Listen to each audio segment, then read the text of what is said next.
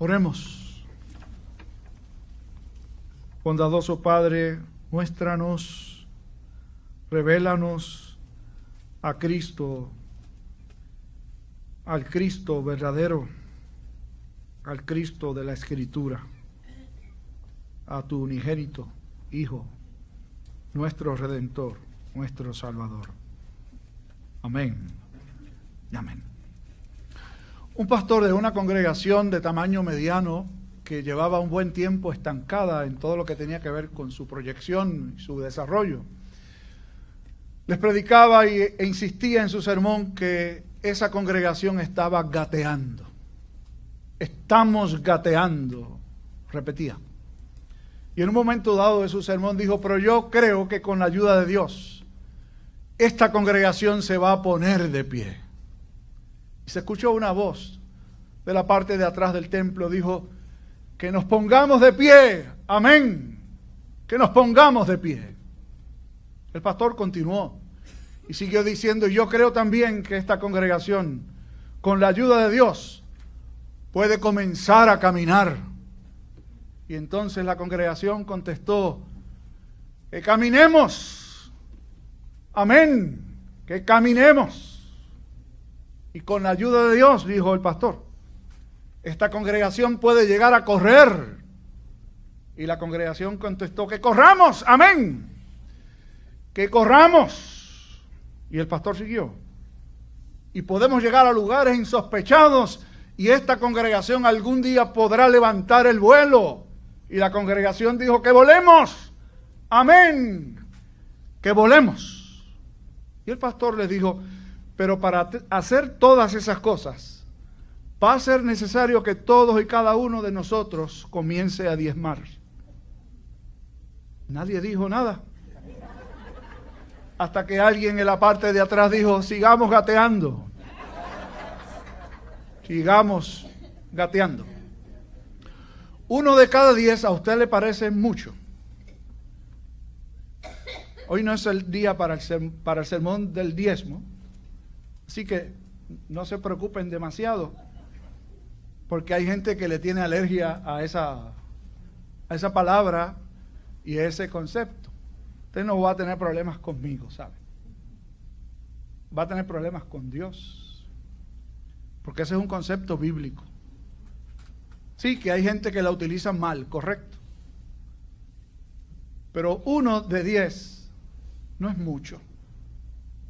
Y el texto que vamos a examinar hoy nos va a dejar ver eso con extrema claridad. Jesús se encuentra en camino a Jerusalén y ya hemos visto varios pasajes que acompañan este viaje último de Jesús a la ciudad santa para entregar su vida. Hemos visto diálogos y espacios de enseñanza para los discípulos y espacios de enseñanza también para las multitudes. En este caso en particular, Jesús está con sus discípulos en camino a Jerusalén y Lucas nos hace el favor de decirnos que Jesús se encontraba transitando en un espacio que estaba en la frontera de Galilea a Samaria, en términos geográficos. La Palestina estaba dividida, dividida en tres grandes áreas. La más al norte era Galilea, en donde Jesús desarrolló la mayor parte de su ministerio público. La más al sur era la región de Judea, de la cual Jerusalén era la capital, y la que estaba entre Galilea y Judea era Samaria. Así que Jesús debía venir descendiendo de alguna región en Galilea, donde comenzó su viaje, e iba a pasar cerca de Samaria, y en muchas ocasiones se pasaba al otro lado del Jordán para no atravesar las ciudades en donde había muchos samaritanos. Lucas no nos dice cuál fue la ruta exacta. Lo que sí nos dice es que era en algún punto entre Galilea y Samaria. Jesús está todavía, podríamos decir, en un tercio de su viaje, que no fue un viaje directo, sino que fue un viaje con varias escalas. Jesús se iba deteniendo de tiempo en tiempo en los lugares que tenía determinado detenerse para llegar eventualmente a Jerusalén. Y hago este distintivo aquí porque no era la manera en que tradicionalmente se viajaba a Jerusalén para la celebración de la Pascua, sino que la gente, que era esta fiesta última la que Jesús iba a estar, sino que la gente salía con destino a la celebración de la Pascua. Así que si se detenían en el camino era muy brevemente porque el rumbo estaba claro, debían llegar a Jerusalén. Pero Jesús, que camina en el tiempo de Dios con sus discípulos, va pasando por esta aldea que está entre estas dos grandes regiones. Y nos dice Lucas que se le acercaron diez hombres con lepra. Es interesante que no le llama leprosos, sino le llama hombres con lepra. A mí me parece que eso es muy apropiado, ¿sabe? No se dice impedido, se dice persona con impedimento. Impedidos son los que creen que la, que la gente está impedida, ¿sabe? Todos tenemos algún tipo de discapacidad, todos tenemos algún tipo de, de problema. Si usted no ve bien, no es ciego. Tiene dificultades con su visión. Si es viejo, pues no le ponga es que es viejo, ¿saben? Sí, porque la gente quiere, quiere, no, es, joven con mucho juventud acumulada, ¿no? Es que es viejo, no le ponga, no trate de darle. Bueno, pues estos diez hombres con lepra estaban juntos. Era común que personas con este tipo de condición se, juntaran para vivir en comuna, porque no se permitía que una persona con esta condición viviera con el resto de la comunidad. Así que lo que hacían generalmente es que se iban a algún lugar apartado y allí vivían con esa condición y dependían, literalmente dependían de que la gente les ayudara, porque no podían trabajar, no se podían mezclar con el resto de las personas. Así que estas, imagínense estas 10 personas, los 10 hombres con lepra, piden que Jesús, y parece que lo hacen a coro, ¿no? Le dijeron, Jesús, Maestro, ten misericordia de nosotros. Y esa expresión, ten misericordia de nosotros, era muy común, sobre todo de personas que tenían necesidades. Y en la misericordia generalmente iba el interés de que se les diera algo monetariamente hablando, porque recuerden que no podían, no tenían ingresos. Así que vivían del favor de la gente. Jesús ten misericordia de nosotros podía implicar sencillamente, danos algo, danos de comer, ayúdanos, o podía implicar más que eso, haz algo más por nosotros. Como he dicho otras veces, cuando la escritura no es explícita, es mejor nosotros decir, puede ser esto o puede que no sea eso. Para los que piensan, que Dios no sana si no piden que lo sanen. Ese no es el Dios de la Escritura, ¿sabe? Dios sana si quiere sanar, aunque no pidamos que nos sane. Dios nos da si quiere darnos, aunque no pidamos que nos dé. Y cuando Dios quiere, no sana y no da, aunque nos muramos pidiéndolo. Ese es Dios, no es, un, no es alguien con quien uno puede negociar y decir, si hago esto, esta fórmula va a servir. Todo lo que han pedido es misericordia. ¿Y cuál fue la respuesta de Jesús? Los mandó donde el sacerdote. Y uno dirá, ¿por qué? Donde el sacerdote. Bueno, lo normal era que cuando una persona entendía que había, había sido sanada de la lepra, quien certificaba que estaba sano era el sacerdote. Porque era quien había determinado también que la persona estaba inmunda. Por eso no podía tener contacto con los demás. Entonces, para lograr de nuevo estar con los suyos, necesitaba algún tipo de certificación. Y esa certificación la ofrecía el sacerdote. Sí debemos entonces destacar aquí que los diez fueron donde el sacerdote. ¿A qué? Pues uno podrá preguntarse, no sé, porque estaban con lepra y cuando debían ir donde el sacerdote debe, después de haber sido recuperados de la condición. Pero Lucas también nos dice que cuando iban de camino, resultó que fueron sanados los diez hombres con lepra. Uno de ellos regresó y vino a donde Jesús y se postró a, a sus pies única vez quienes se habían postrado a los pies de Jesús eran personas que venían a pedir algún favor. Este se ha postrado a los pies de Jesús para glorificar a Dios y dar gracias. Esta es una historia de sanidad, ciertamente lo es. Pero sobre todas las cosas, es una historia en donde se revela quién es Jesús realmente. ¿Cuántos recibieron favores de Jesús y sanidades? ¿Cuántos recibieron favores de Jesús y alimento para el estómago? ¿Cuántos siguieron a Jesús? Multitudes. ¿Cuántos realmente reconocieron quién era Jesús? Muy pocos. Jesús lo dijo, porque muchos son los llamados y pocos los escogidos. De diez hombres con lepra, uno regresó. Yo les pregunto, ¿será mucho?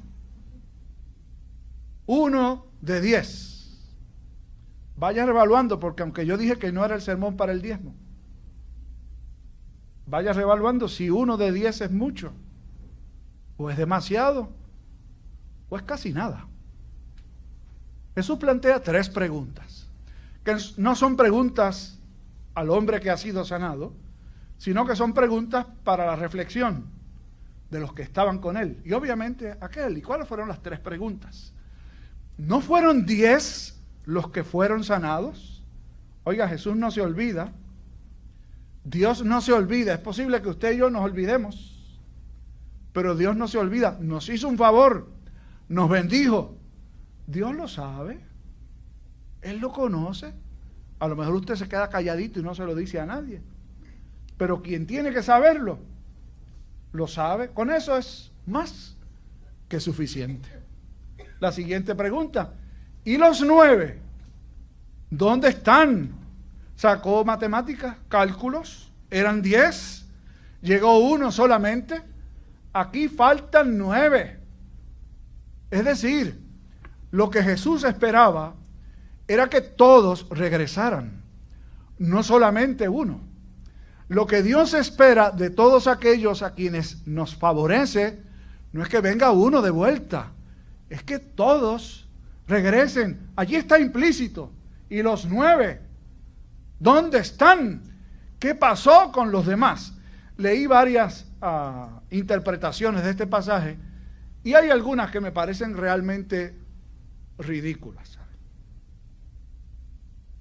Los que trataron de justificar lo que los restantes nueve no regresaron.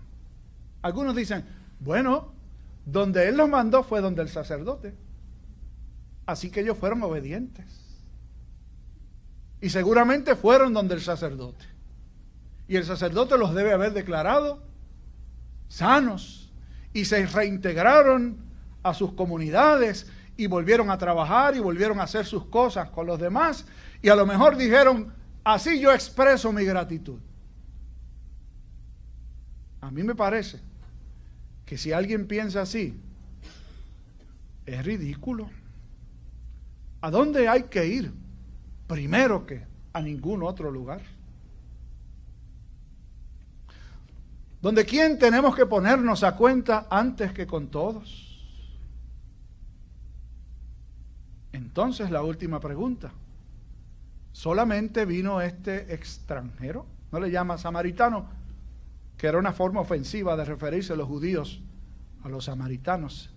Le llama extranjero. Ciertamente que lo era. Y este evangelio en otros lugares nos ha hablado de extranjeros como este. ¿Recuerdan ustedes el hombre que fue hallado a la orilla del camino? Que los ladrones lo golpearon y le robaron. Y pasaron dos religiosos judíos. Y pasó uno que no era judío, un samaritano. ¿Y cuál de los tres fue el que fue movido a misericordia? El samaritano, el extranjero, que debía chocar tremendamente, yo les decía a ustedes cuando hablamos de ese pasaje, porque no era lo que se esperaba.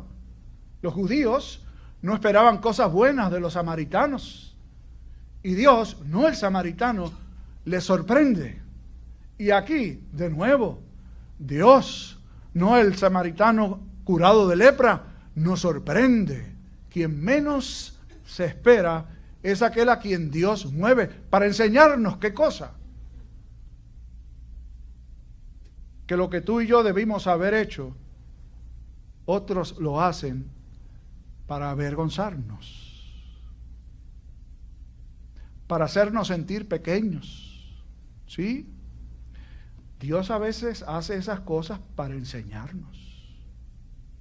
Esa idea de que Dios siempre nos trata con manos de seda y no nos dice cosas que no nos pueda ofender, no es bíblica, no es correcta. Jesús habló fuerte.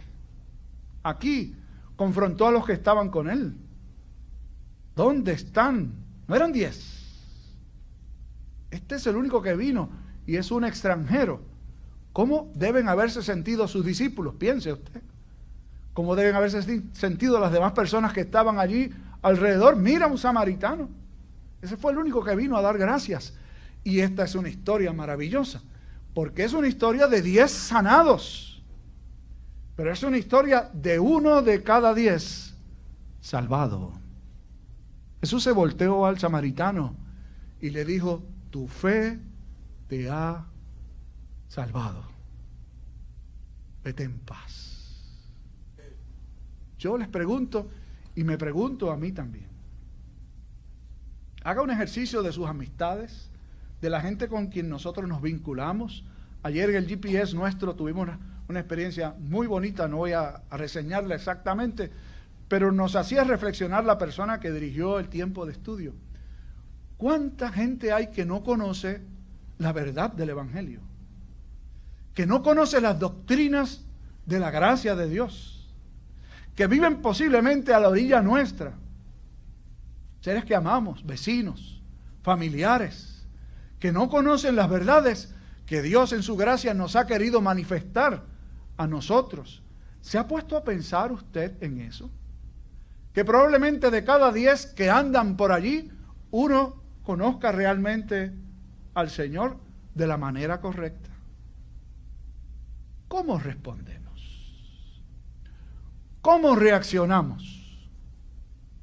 No al día de acción de gracias, que yo los espero a todos aquí para dar gracias, maravilloso. Hay que hacerlo, porque es el día de acción de gracias. No, hay que hacerlo porque sí, porque Dios nos ha bendecido hoy, mañana y siempre. Les pregunto, cuando llegue el dolor, cuando llegue la prueba, cuando llegue el tiempo, como dice el sabio, los años en los cuales digas, no tengo en ellos contentamiento. Como le dijeron al pastor Pérez en estos días, ay, qué malo es ponerse viejo. Si cuando lleguen esos años, tú te conviertes en una persona amargada, eres un triste cristiano.